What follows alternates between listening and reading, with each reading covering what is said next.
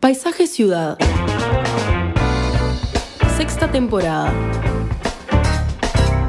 Un programa dedicado a la cultura urbana.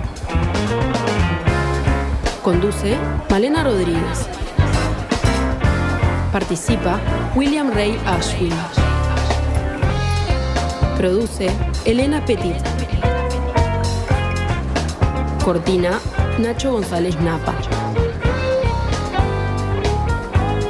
Realiza BMR Productora Cultural.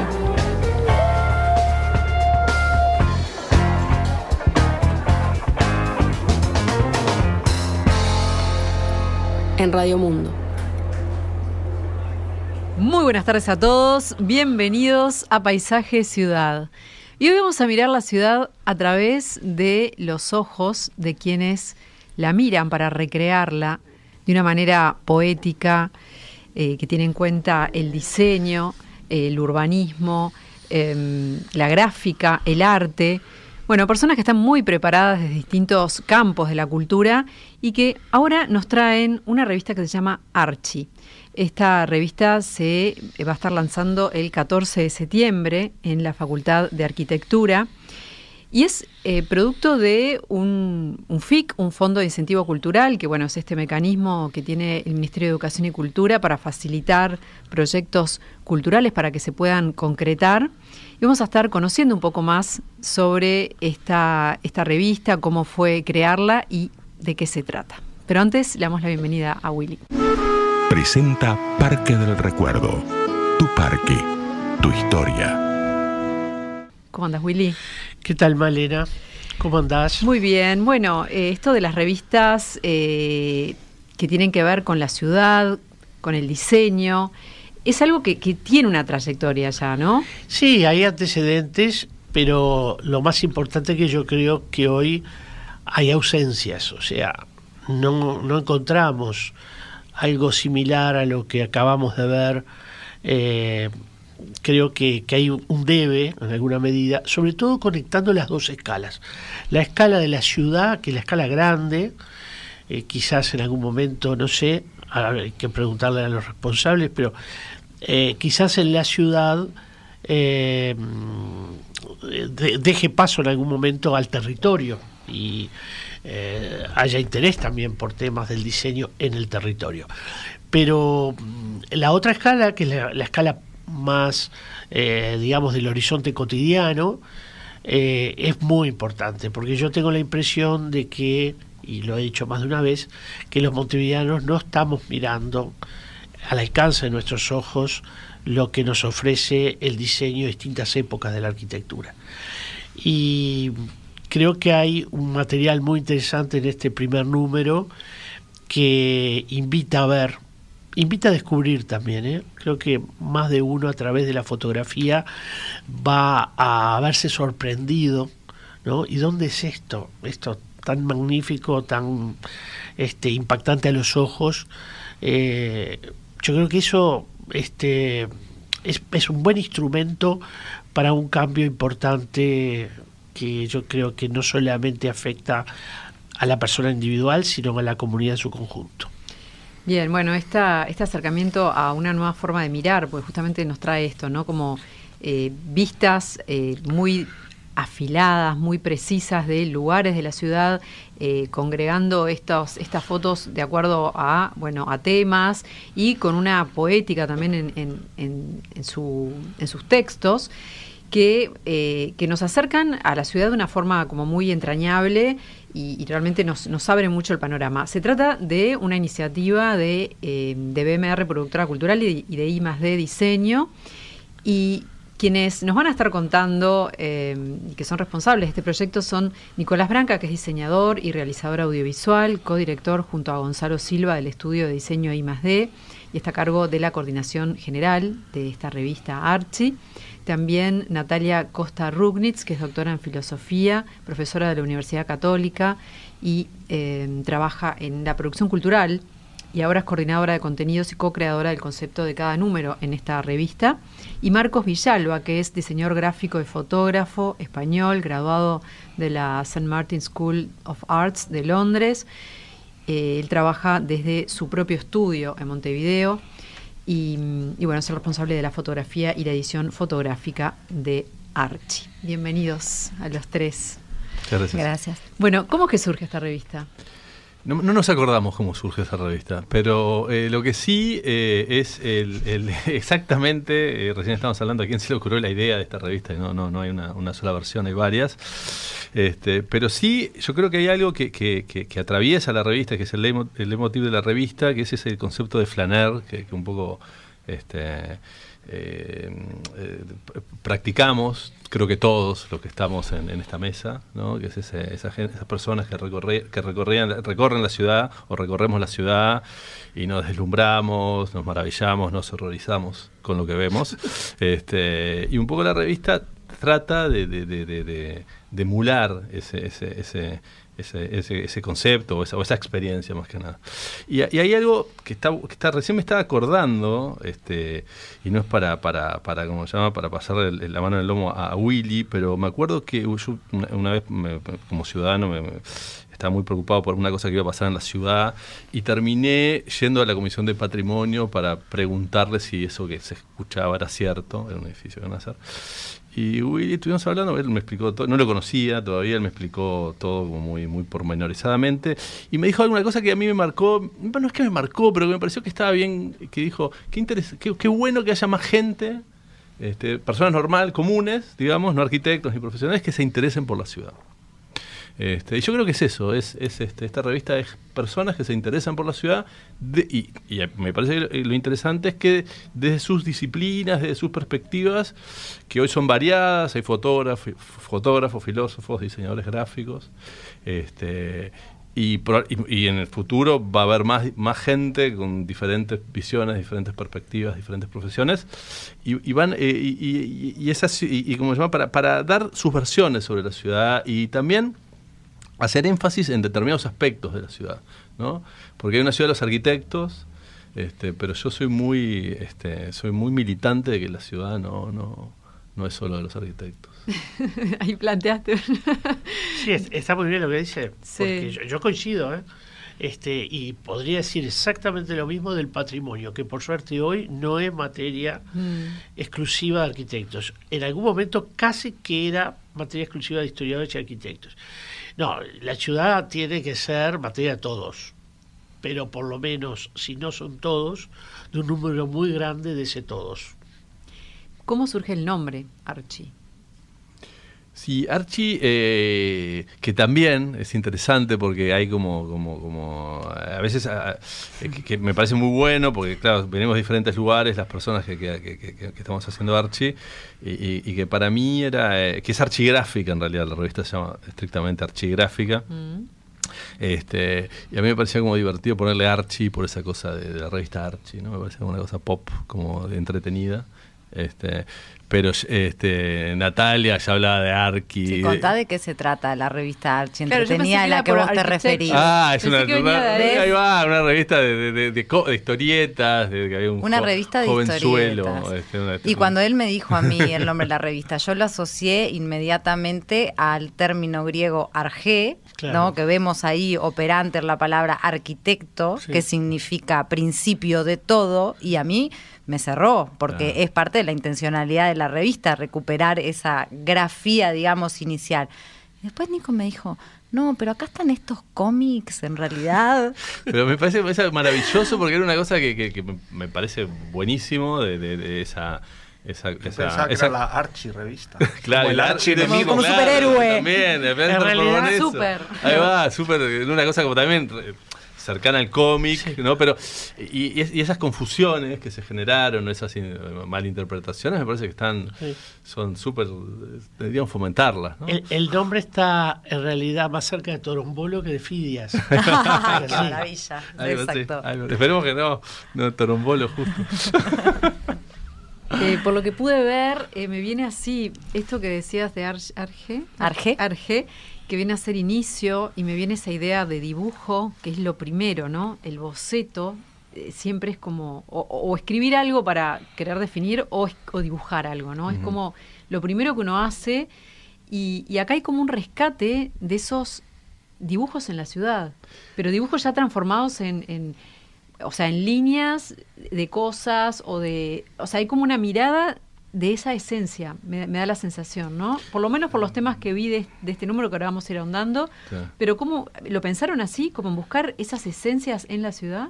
Yo creo que, hay algo en la, ciudad que, que, es, este, eh, mm, en realidad hay, algo que se dio un poco naturalmente, ¿no? que se fue construyendo también con diferentes visiones y con, discusiones internas, muchas de ellas acaloradas, este, sobre, este número en específico, porque este número en específico toma este, tres temas. Uno es el, graffiti o los tags, en realidad. Este, el otro es el, el tema de las rejas en la ciudad y el tema de las garitas. Y en un momento nos encontramos con como que teníamos el delito, teníamos el, ciudadano y teníamos el, la, policía metidas adentro de, esta revista. Y ese día nos pareció como, como, una, como un mensaje secreto también, ¿no? que, de alguna forma estaba inmanente. Ahí hay una narrativa. Ahí va, se generó una especie de, narrativa, ¿no? de casi, casi una novela policía. Pero eso es una narrativa.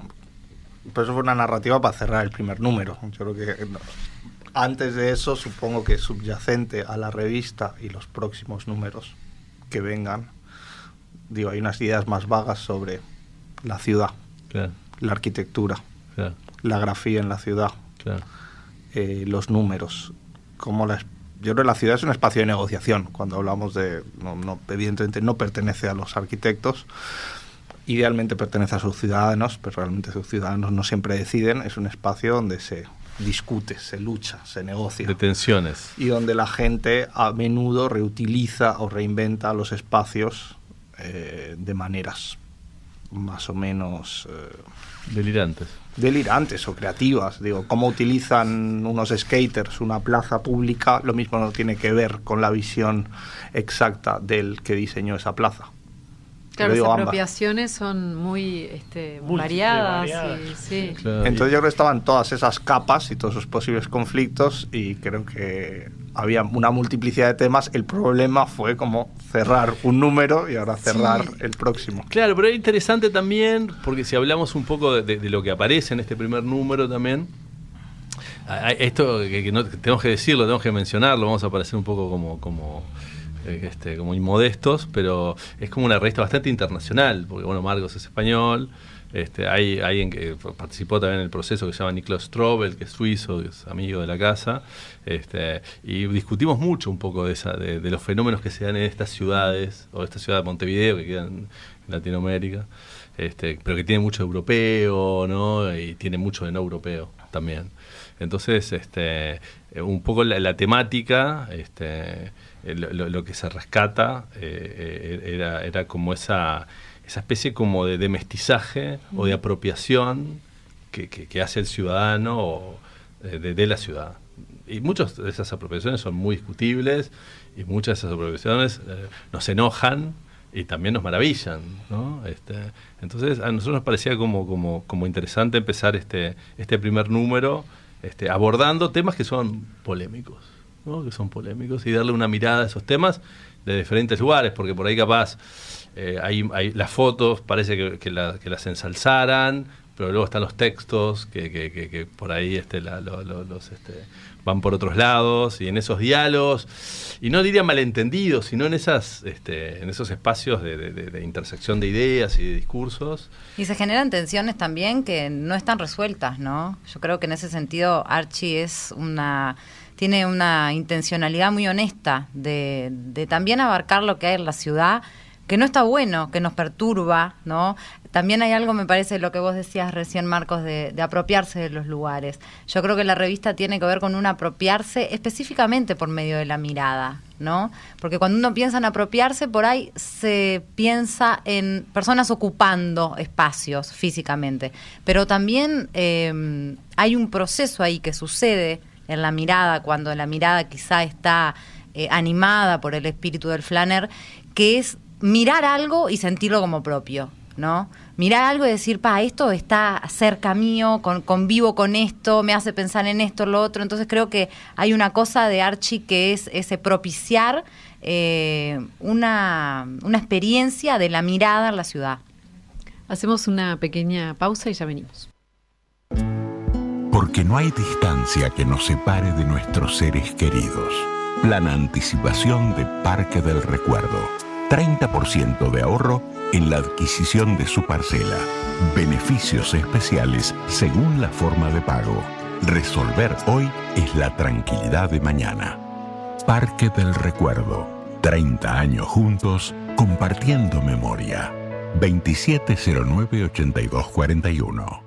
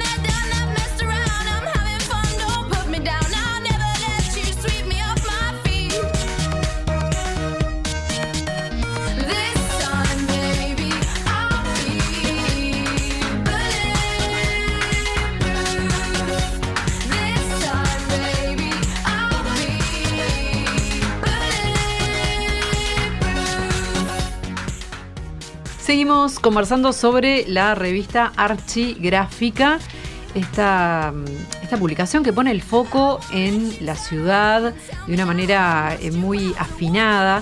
Y bueno, en este primer número que se estará presentando el 14 de septiembre en la Facultad de Arquitectura, hay básicamente tres temas que veníamos contando que tienen como casualmente, o no sé si casualmente, pero bueno, en este caso tienen una, ra- una narrativa, están vinculados entre sí. Vamos a ahondar un poquito en cada uno de estos, de estos temas eh, que nos trae el, el primer número. Eh, en tu caso, Nicolás, eh, trabajaste eh, en, en- ¿en qué anduviste? Eh, eh, bueno, trabajamos un poquito en todo, en todo, en todo. Este, yo creo que hay una cosa que, que es interesante, que a mí me parece como, como muy siempre la, la, la, el- la- la revista, las cosas, la ciudad, la ciudad como, como, como algo para leer. ¿no? Yo tengo esa idea, capaz de yo, yo estudié, pasé eh, fugazmente por la Facultad de Ciencias Sociales y ahí me, me encontré con un autor que a mí me, me- me- me deslumbró, que era Simmel, George Simmel, que él analizaba la puerta, los- el puente, este, la- las construcciones humanas desde un punto de vista este, sociológico, incluso hasta a veces metafísico. ¿no? Simbólico, así como. Sí, es como decir, bueno, el, el puente es la voluntad del ser humano de, este, de ¿cómo se llama? de sortear un, un- un, este, un- accidente geográfico, en este caso un río. Este, la puerta es esa necesidad, de- eh, cristaliza la necesidad del hombre de estar a cubierto, pero también estar a- afuera en libertad. Entonces esa visión, entonces cuando yo, eh, este, y, y me parece que la ciudad es muy enriquecedora en ese sentido, en que, se, que- en que hay como unas propuestas arquitectónicas que luego se interpretan, se reinterpretan, ¿no? Que se puede hablar también de estilos arquitectónicos, de los paradigmas detrás de esos estilos, de cómo esos estilos han envejecido, algunos bien, otros mal, otros horrorosamente. Pero es poner el foco también en cosas que a veces uno no, eh, no mira tan habitualmente. Exactamente. Entonces, por ejemplo, en, en las rejas, que, que para mí era algo bien interesante, era como era, un palimpsesto de rejas. ¿no? Estaba la reja, eh, la reja, ¿cómo se llama? Original, luego otra que se puso eh, para mejorarlo, entre, entre grandes comillas, y la tercera ya un tema funcional. Y rejas en otras partes de la casa, que no son las ventanas. por sí, ejemplo. sí, sí, sí. Entonces las puertas es o- como es como esa- esas lecturas. Entonces uno ve eso, eso, eso que, que, que por momentos parece un esperpento, ¿no? Pero ahí ve eh, cosas que pasan eh, eh, en la gente, en la sociedad, ¿no? En cómo hay, eh, a mí me parece una maravilla, como este, de algún modo, que también hablan de la época, pero también de la sociedad en la que vivimos, de cómo se resuelven de- determinadas cosas arquitectónicas o paraarquitectónicas, la arquitectura espontánea, ¿no? lo que la gente hace con la arquitectura. Este, y, y- incluso eh, eh, suspendiendo juicios, ¿no? O sea, me parece muy interesante eso, suspender los juicios. De, Por ejemplo, en los tags o en los, o en los, o en los grafitis era evidente, ¿no? Y ahí también se ven un poco los perfiles de cada uno. Marcos, es, es, eh, no quiero hablar por vos, pero voy a hablar por vos, que es que vos, te- los tags y los grafitis, eso es algo que te, que, que te interesa y que, que incluso has, has practicado. Sí. ¿no? Entonces, la visión de él En mi es adolescencia muy hace muchos años, pero vez, tengo a- un conocimiento profundo del argumento, tengo opiniones formadas fuertes. ¿En España? Eh, sí, sobre todo en España. En algún otro sitio, pero. Pero sí, digamos que he practicado graffiti bastante vandálico. ¿Y cómo, y cómo lo pinzas. sentís hoy día? Sí, ¿Cómo te vinculás? Hoy, Sí. ah, puramente como. Bueno, como consumidor y como garabateador, así. ¿Pero te interesa verlo en la ciudad? Lo veo en la ciudad y el 90% me parece irrelevante y sucio y comparto probablemente las lecturas más convencionales sobre la gente, pero hay ciertas cosas que me interesan. Me interesan, digo, me parece... A ver, el graffiti que a mí me interesa opera a dos niveles. Hay un nivel puramente formal de, de forma, es una, es, una, es una forma de caligrafía. La caligrafía no tiene un gran caché en la cultura occidental, es una cosa un poco como ¿Una caligrafía o un gesto? caligrafía. Caligrafía, que- ¿cómo decirte? Digo, en Japón o en China la caligrafía es algo que se expone en los museos. Mm. Aquí es un arte muy secundaria, es una cosa así como de, de- de- de algo cerámica. Bueno, ahora, Los ¿no? fines de semana. fue, el siglo XIX Fue. la caligrafía era muy importante. Entonces, bueno, eh, digo, caligráficamente a nivel de ritmo, de estructura, hay una cosa interesante si te interesa leerlo. Y luego, bueno, quizás hay un, a un nivel más filosófico, es una manera de apropiarse, es una manera de apropiarse del espacio. Digo, el graffiti contemporáneo, digo, que nace en los años 70 en Nueva York, eh, fundamentalmente chicos latinos, negros, blancos, algunos pobres, algunos menos pobres, pero una ciudad en, caos total, porque eso también hay que pensarlo. Nueva York a finales de los 70 era una ciudad destrozada. Eh, hay un documental muy interesante que se llama 80 Blocks from Tiffany's, a 80, 80 manzanas de, de, de Tiffany's, que, donde ves el Bronx en los años 70 y son, parece, parece Dresde, parece Berlín después de los edificios quemados, montañas. Y, ahí los, chicos empiezan a pintar en el metro, empiezan a hacer grafitis y están muy influidos. Es que bueno, yo todo esto hice una, tesis eh, sobre graffiti y me ayudó un poco a, a consolidar cosas que ya sabía. Pero digo, es, es una, el, el graffiti es una cosa que es muy americana, tiene mucho que ver con una cultura saturada por imágenes, por publicidad, por logos. Al mismo tiempo es algo muy antisocial y muy antiamericano porque es algo que va contra el sentido de la propiedad. Pero bueno, volviendo a ¿Luego lo lo nuestro. un poco Banksy de alguna manera? O... Ah, para mí Banksy es un poco una anécdota. A mí Banksy es muy visible, pero a mí no. A mí, por ejemplo, Banksy me parece poco interesante, me parece una cosa muy sentimental, muy facilona. Me No, pero digo que como que lo legitimiza en el sentido de que, bueno, para la gran masa empiezan a verlo con otros ojos. Bueno, yo creo que Banksy legitimiza una necesidad que tiene cierto público progresista de buscar significado en el graffiti. La gente quiere que el, el graffiti, digo, la gente que odia el graffiti odia el graffiti. Pero la gente que le gusta el graffiti ti- es una protesta, tiene que ser algo revolucionario. Pero yo creo que no, muy a menudo la- la- el graffiti es una cosa muy vacía y muy narcisista. Banksy le intenta dar un sentido romántico y validar unas actitudes progresistas. Pero volviendo a nuestra Es, revista... es muy- es muy progresista que haya dicho que era vacía. Capaz respondía a motivaciones no progresistas. digamos. No, sí, es una no cuestión se- más no- de, no visibilidad, de ego, de desafío, de unas Sí, cosas sí. bastante más pueriles. Es una obra, digo, es, una, es, es- es un modo de arte nacido en, digo, en la adolescencia. La, gente lo empieza a practicar en la adolescencia, algunos duran muchos. Pero si tú miras, por ejemplo, el graffiti en Sao Paulo, el pichasao, que tiene unas características formales muy diferentes y muy específicas que tienen que ver con características técnicas, no usan sprays, usan eh, rodillos, se subían a los edificios. Muy interesante la interacción cuando tú ves el Pichasao en Sao Paulo, la interacción con la arquitectura, porque a menudo hacen una letra por piso, suben en un balcón, hacen una letra, suben un... y parece un edificio tatuado, porque de alguna manera el edificio está hecho pelota, pero el ritmo de los grafitis, la altura de las letras, como que corresponde con ciertos órdenes clásicos. Esas cosas a mí me parecen interesantes. Digo, quiero que me pinten en la puerta de mi casa. No, probablemente no, pero si me pintan la puerta de mi casa no voy a putear. Pintaré encima o haré yo grafiti encima. No me parece tan grave. También me parece que se acusa, digo, el grafiti es una cosa muy visible, pero hay otros tipos de vandalismos. Hay un vandalismo, hay un vandalismo del mercado. Hay un vandalismo arquitectónico que vemos en esta ciudad que tiene que ver con eh, con la ley, con el poder, con el mercado. Y al final los grafitis compras un poco de pintura y los pinta, y, lo, y pintas encima, no es una cosa tan grave. Pero se, hacen cosas más graves al patrimonio, ya sea por mm, derribar casas, especulación, o que es, volviendo, salgamos un poco del graffiti, intentamos mirar los otros temas, pero digo, el tema de las rejas, eh, el tema de las rejas, eh, es- esas capas que escribía Nico, tienen que ver también con el sentido de propiedad, de esta casa es mía. Y como esta casa es mía, es es- hago lo que quiero. Eso es una de las cosas que yo creo que a todos nos, digo, en diferentes maneras nos interesa o nos provoca. O sea, hay una falta de contrato público en esta ciudad. El Uruguay es un país, en eso yo creo, un poco específico, es un país que se, un país joven, creado por varias ondadas de inmigrantes de diferentes sitios. Y es una ciudad muy poco armónica. Es una ciudad que yo creo es profundamente bella. Que a Acá, menudo acá- los- acá preferimos decir que es muy ecléctica. es ecléctica. Pero digo, el edificio de ocho pisos al lado de la casa de patios, eh, no, no hay una gran armonía arquitectónica. Y yo creo que es falta de un contrato social. O sea, la gente. Digo, esta es una ciudad que la ciudad colonial está aquí, la ciudad del 19 se desarrolla a lo largo del puerto hacia el Prado, pero luego en los 50 decían que la, la ciudad tiene que irse hacia el este, hacia la playa. Esta es una ciudad que cambia. La, ciudad, digo, la ciudad decimonónica, la estación de AFE, la facultad están en un sitio y luego es como una zona olvidada de la ciudad. Es una ciudad que cambia de idea. Sí, pero la estás mirando desde el hoy. Y cuidado, porque cuando uno mira la ciudad en los años 30 no, no había esa ausencia de armonía de la cual hablas.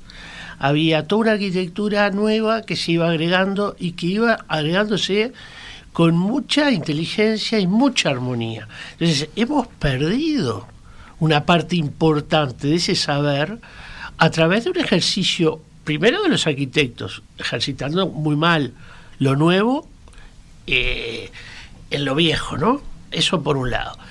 Y después, bueno, eso también va mm, mellando una cultura urbana, ¿no?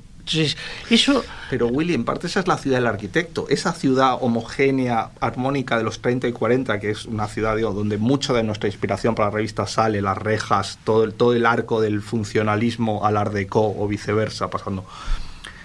Pero llega el inmigrante gallego que viene de un pueblo miserable en la provincia de Vigo, como vinieron mis tatarabuelos, porque todo esto yo soy medio uruguayo, de hijo de inmigrantes gallegos, también yugoslavos, franceses, un poco como muchos uruguayos. Llega el señor y le dicen, esto es la modernidad, y el señor gallego que ha hecho dinero aquí compra esa casa. Pero 10 años después no está convencido, porque él no decidió tener una casa Art Deco, se la vendieron, o sus hijos no están convencidos, o la vende, y ahí es donde le ponen otra reja, le ponen otro piso y empieza el quilombo. Y ahí te hablo, el contrato social, si hubo un contrato social estético, ahí yo creo que estuvo centralizado en un, en, en un periodo de crecimiento económico y en una visión arquitectónica y urbanística muy clara, muy, muy linda, muy pura. Pero la realidad, la realidad No, económica claro, social pero- fue por otro claro, pero es interesante eso que, que también que, que nosotros queremos recoger en, en- en- en la, la, la, la revista, ¿no? Que, que- que voy a ser un poquito duro, ¿no? Pero es una especie de monstruario, ¿no? No sé si existe la palabra monstruario, una especie de, de monstruos. Este, que, que también aparece eso, ¿no? Este, y yo creo que, hay algo de- de- de las ciudades este, que también pasa en Buenos Aires, hay algo de, fenómenos que ocurren, ¿no? De una especie como de... Vos hablabas, Willy, de...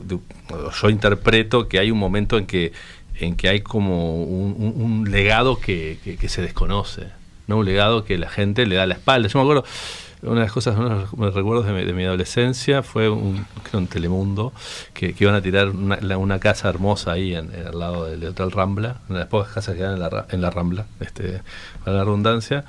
Y yo estaba horrorizado. Y, y- y- y- y le, le- preguntaba a la gente qué, qué onda. Y antes sí, decía, sí, está bueno el progreso, el, el- ¿cómo se llama? Eh, Las cosas tienen que... que- que- mejor las cosas nuevas. Y digo, pero ¿cómo? No, pero es como algo, un- una especie como de, de- de- paradigma, ¿no? Que es como una especie de huida hacia adelante o de huida hacia... eh, Yo creo que un ¿no? poco, a ver, la- que, la que- gran que también lo diferencia ves, ¿no? En la- en la está en que cuando asistimos a una modernidad cercana a la de la vanguardia, Mm. porque ojo que acá estamos haciendo la década del 20, obra que donde en Madrid es muy difícil de encontrar la modernidad de los 20 como se encuentra en Montevideo. Pero al mismo tiempo, esa modernidad era una modernidad que se insertaba en la ciudad, reconociendo que hay una ciudad del siglo XIX que no puede hacerlo de cualquier manera. Y tenemos una cantidad enorme de buenos ejemplos muy bien insertos en la ciudad histórica. El tiempo hizo que perdiéramos esa cuestión. Quizá fuimos más radicales cuando ya la modernidad había avanzado demasiado.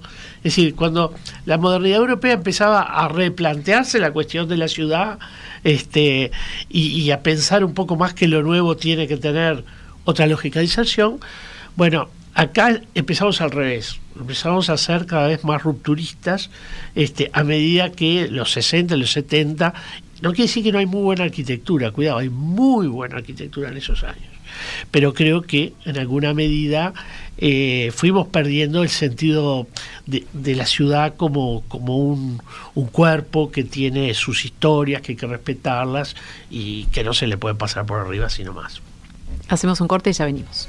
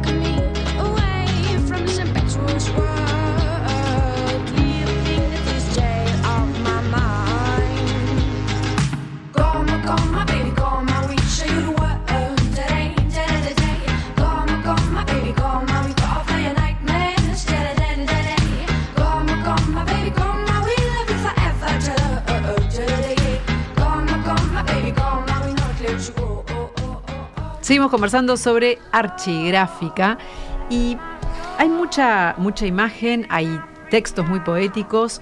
Eh, ¿Vos cómo ves, Willy, la relación entre imagen y texto? Yo creo que esta relación es muy interesante en esta revista, porque uno tiene la inmediatez de la foto, que obviamente no, no busca quedarse en la inmediatez, y tiene un texto que conecta con una temporalidad mucho más larga, una temporalidad cultural, diría, eh, en donde hay referencia a lo mítico, donde hay referencia a un, tiempo de larga duración, podría decir. Me gustaría justamente preguntarle a, a Natalia un poco eh, por qué aparecen estas referencialidades culturales que a veces nos atan con la figura de Argos, a veces nos atan con otros, otros actores, por ejemplo, de, la obra de Ovidio o de tantos clásicos Este, creo adivinar por qué, pero me gustaría que lo explicaras. Y bueno, yo creo que los clásicos es un lugar donde uno siempre vuelve a beber la, de la fuente, ¿no? Eh, yo tengo quizá ese, vicio profesional de siempre tratar de empezar a pensar todo por los clásicos. Eh, hay algunos temas también que, que lo propician más que otros, ¿no? Por ejemplo, esa referencia a la que vos te, te referís es, es a la figura de Argos que está dentro de la reflexión hecha en, En las garitas, garitas. en garitas, exacto, ¿no? La idea de, de la vigilancia y, y la, la mediación eh, de la figura de Foucault también, la idea del panóptico. Y, y a mí personalmente algo que me, que me, que me gusta mucho últimamente em, es eh, el tema de la tecnología y cómo la tecnología está permeando eh, nuestra experiencia del día a día. Y, y entonces hay como, como un espacio gigantesco entre la referencia de los clásicos y esos entrecruces tecnológicos de la contemporaneidad y terminan saliendo cosas lindas, ¿no? Como por ejemplo la idea de ese, de ese panóptico que de repente asume la forma este, de, un, de una, una forma argopia, igual el, el adjetivo fue, fue censurado, pero, pero bueno, es una, es un- una, una fuente donde siempre hay, hay cosas arquetípicas. Yo creo que un- una palabra fundamental para esa respuesta, este, en los griegos y en los clásicos hay muchos arquetipos que, que trascienden eh, los límites del tiempo y sirven para, son siempre útiles y sugestivos eh, para, para pensar cosas contemporáneas. Y respecto al flaner, me parece que vos tenés también una, una mirada muy particular. sobre- El flaner. Casi eh, una teoría. En realidad, en realidad, el flaner, eh, quien lo invocó primeramente, este, bueno, todos, ¿no? Porque acá tenemos el ojo del flaner, que es nuestro fotógrafo, Mm. pero, pero todos incorporamos un poco, un poco esa imagen. Y, y yo con Archie, eh, ahora ha- hacemos el chiste, me bajó el flaner, ¿no? Es como que empecé a experimentar realmente. Creo que es uno, yo lo decía en el corte pasado, es uno de los valores este, de, la revista que empezás realmente a a, a mirar los detalles y, y- y yo sí tengo una teoría que es la teoría de la inteligencia estética que, me parece que de la misma manera que se puede hablar que hemos estado más de 2500 años preguntándonos qué es la inteligencia y hemos eh, intentado varias varias respuestas siempre provisorias. Hoy en día eh, ya se mm, aceptamos que existen múltiples no está la, teoría de, la- de las inteligencias múltiples eh, que se habla de inteligencia lógico matemática inteligencia emocional inteligencia y la inteligencia estética debería ser otra categoría porque creo que es una facultad eh, de todos los sentidos de los cinco sentidos eh, especialmente en relación a la vista mm, yo creo que es una facultad que se, que se nutre, que se educa. ¿no?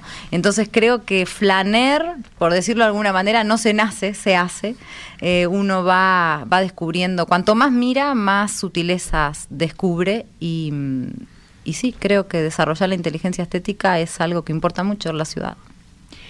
Hay algo que me gustaría preguntarles. Eh, vos hablaste, eh, Nico, de mons- monstruario en un momento Sí, no sé si y vos eh, en No sé si esa palabra existe. no sé, pero es algo Catálogo de monstruos o de monstruosidades. monstruosidades. Y vos hablaste, Nati, de algo como de, de que cosas que te perturban, ¿no? De la ciudad. O sea, como miradas, tal vez, que ustedes pueden llegar a tener como unas miradas críticas. Pero ¿cómo lo vuelcan en una revista tan linda y tan estética, ¿no? Porque, o sea, yendo a esto de las estéticas que hablan de cosas que por ahí no nos gustan, porque hay todo un Pero, tema, yo- ¿no? yo tengo- hay una cosa, hay una cosa que, que- que decía Bo- Borges, ¿no? Que decía, le decía, creo que era Mujica Lainez, en una carta, o no, no sé a quién, que decían, no nos une el amor sino el espanto. ¿no? Entonces yo creo que hay una, una operación psicológica que, que- que- que- que creo que yo he hecho de, de- de- de- aterrarme, de enojarme, de sentirme totalmente así desvalido por, por las cosas que se hacen en la ciudad a mirar eso con un nuevo interés. ¿no? Este, yo siempre eh, tengo amigos que, que- comparten este, esa, esa- pasión por la ciudad, o por los paseos, o por, o por descubrir. En principio eran cosas lindas, luego eran cosas raras y luego eran cosas increíbles. ¿no? Este, entonces yo creo que es una forma como de, de, exorcizar eso, es buscar explicaciones, ¿no? buscar explicaciones. Este, y yo creo que la- la revista esta, eh, yo creo que no, no intenta no en, absoluto juzgar, sino eso, Este, esto es lo que está, eh, está pasando en la ciudad, rescatarlo, eh, ver lo interesante, lo que, pueda tener y, probar explicaciones a eso, ¿no? Este. Este, aunque sean explicaciones parciales o O algunas, disfrutarlo mientras Claro, y, y algunas con mucho vuelo y con poco, o otras con poco vuelo, o hacer, este, como decías, cuestiones poéticas, o, o decía Willy, eh, a- eh, llamar a los clásicos a que nos, nos, nos ayuden a interpretar estas cosas. ¿no? Como una acción de rescate también, ¿no? O inspirar a la gente a que mire, ¿no? Lo que decíamos. eso- eso creo que porque es hay muchos detalles maravillosos en esta ciudad. Y, y cuando hablamos de las rejas, que no sé si se ha entendido, probablemente sin ver las fotos, hasta ahora hablamos de un arco que va desde los balcones decimonónicos al trabajo de metal fantástico de los años 30 y 40, sobre todo en unas coordinadas Art Nouveau, hay, más allá de las arquitecturas, hay unas artes aplicadas que, que es algo que se ha ido perdiendo y hay mil detalles en esta ciudad que la gente no ve en sus rutinas. A mí me lo no- dice gente que va conmigo y dice, ah, cuando voy contigo veo cosas. Exacto. Porque hay que o, o mirar. no los valora, o cosas que no se, o no se saben ver, o no se saben ver. Yo Como- siempre digo que la fotografía de detalle tiene algo maravilloso y mágico, que es que eh, en el conjunto no se mira, pero en el detalle uno se sorprende, ¿no? Y esto está en esa fachada que yo no he visto, que he pasado 20 veces y no la he visto, ¿no? Claro, pues se rescata lo mínimo, no vamos a ir al, edificio suntuoso, sino es la arquitectura. Muchas de las cosas que pasan, en- por ejemplo, en, en la nota de herrería, son de rejas, son obras normales, son obras comerciales. Pero y forman parte de una composición acá también. digo, se rescatan y se ven esos valores que hay de tanto de diseño como de, de, de, de- de- de- de- de herreros, Sí. de, de- de man- de manufactura, o sea, un montón de saberes y un montón de talento que está ahí, y que está ahí, y que está ahí. que- Me, me importa comentar algo. Algunas de las fotografías de rejas, de, sobre todo de puertas, eh, están hechas por un arquitecto paraguayo que se llama Newton Laconich.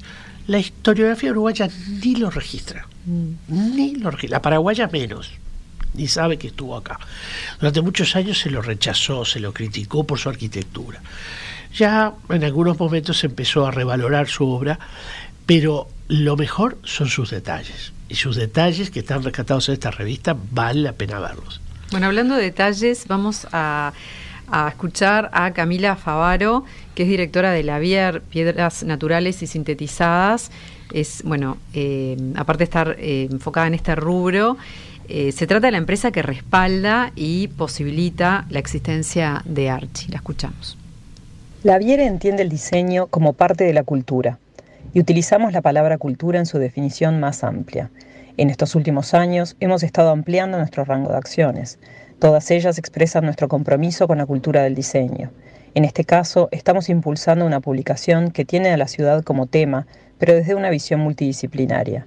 Esta revista, que se llama Archigráfica, queremos que sea un aporte para arquitectos, diseñadores, artistas y todas aquellas personas interesadas en la ciudad como fenómeno diverso. Nuestra promesa de marca es ofrecer experiencias de diseño. Creemos que esta publicación es una de ellas. Bueno, los detalles eh, son muy importantes afuera y dentro, ¿no? También. Eh, y bueno, y también es muy importante que haya empresas que eh, apoyan proyectos como, como Archi, como Archigráfica.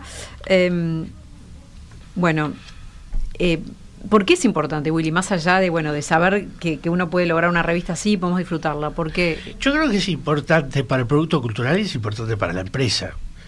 Este producto, sin duda, contagia en calidad a la empresa que, que lo apoya. Eso es una realidad.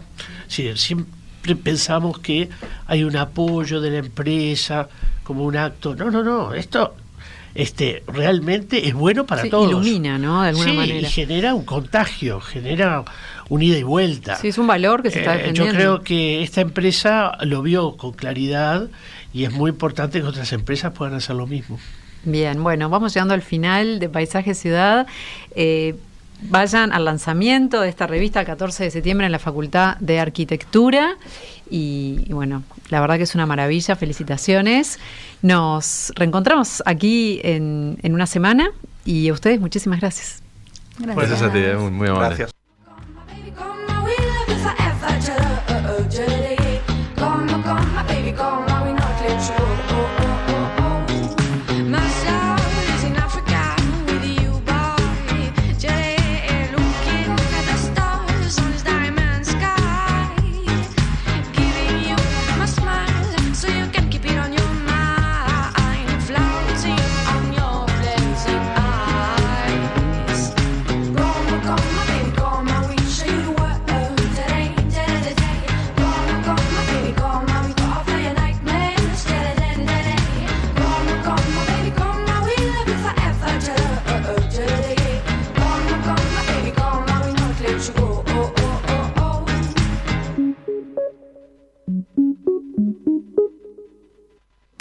Ciudad. Sexta temporada. Un programa dedicado a la cultura urbana. Conduce Malena Rodríguez. Participa William Ray Ashwin. Produce Elena Petit. Cortina Nacho González Napa. Realiza BMR Productora Cultural.